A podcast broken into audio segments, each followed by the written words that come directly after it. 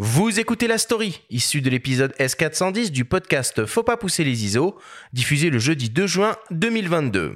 Cette semaine, la story vous est présentée par le laboratoire photo Whitewall.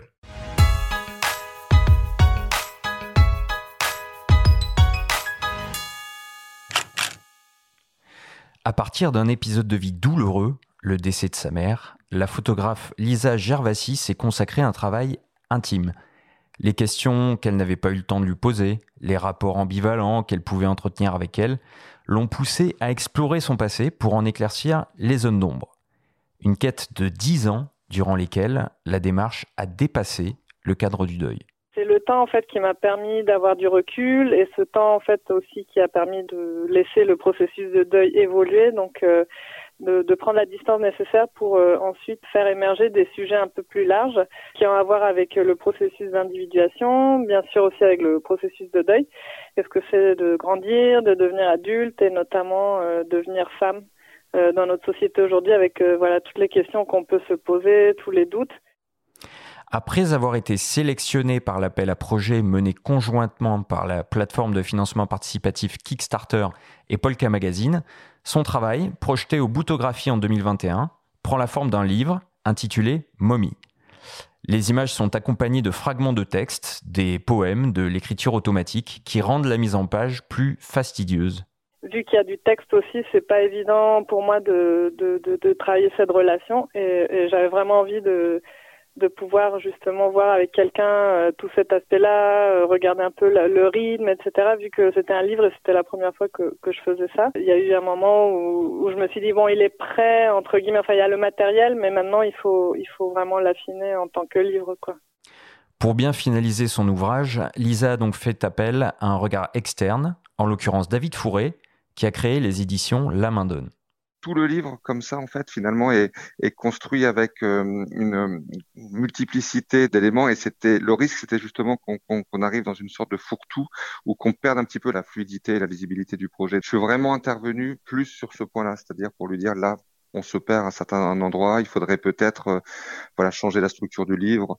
Donc ça a été vraiment un regard qui euh, qui permettait de recentrer un petit peu sur les grandes idées du livre et de, de revoir un petit peu la fluidité de la, de la lecture, et puis ensuite un conseil de, de, fabrication, une gestion de la photogravure, un conseil sur euh, les imprimeurs avec qui on peut travailler, un conseil sur la préparation des fichiers, et puis ensuite sur la communication un petit peu euh, globale. Il y a quelque chose de, de très euh, intime qu'elle dévoile, mais en même temps avec énormément de pudeur. Voilà, et cet équilibre-là aussi, on a toujours veillé à ce qu'il soit là, qui est pas quelque chose qui, qui devienne impudique, et qui est quelque chose qui, qui en même temps garde la, la puissance des mots et ou des images qu'elle met dans ce livre. Suite au succès de la campagne de crowdfunding, le livre Mommy sortira dans les jours qui viennent. L'auteur insiste sur le fait qu'il ne s'agit pas seulement d'un livre photo et qu'il faut s'imprégner des récits, dans l'ordre de la narration, pour en saisir toutes les sens. En gros, il y, a des fragments de texte, donc soit c'est du récit, euh, de la vie, enfin en gros de, des choses qui ont été vécues, soit c'est des fragments de rêve euh, ou de l'écriture automatique. Et je pense que en fait le livre il marche vraiment comme une constellation. C'est en mettant euh, en en relation toutes ces informations là que vraiment on, saisit euh, euh, l'ensemble quoi. Ça marche pas si on le lit pas jusqu'au bout ou qu'on regarde juste les photos, je pense.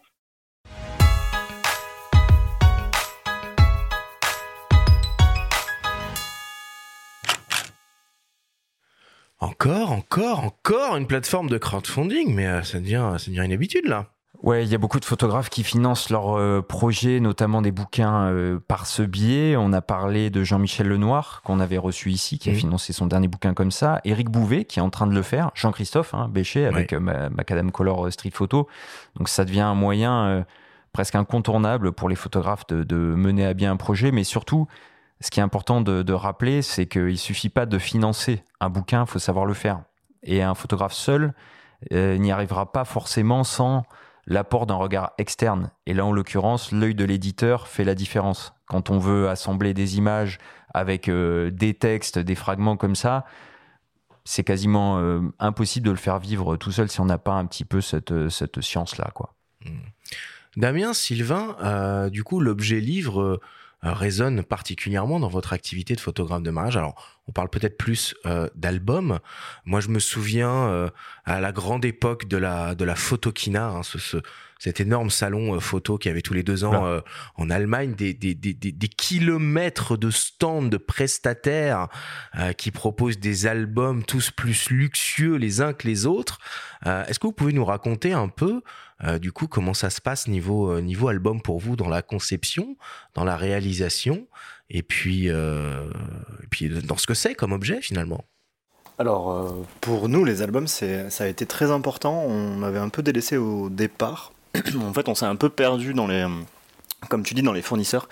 Il y en a tellement, et il y a tellement de choix qu'on se dit, c'est déjà difficile pour nous en tant que photographe de choisir. Alors, en plus, si on propose tout au client, il sera encore plus perdu.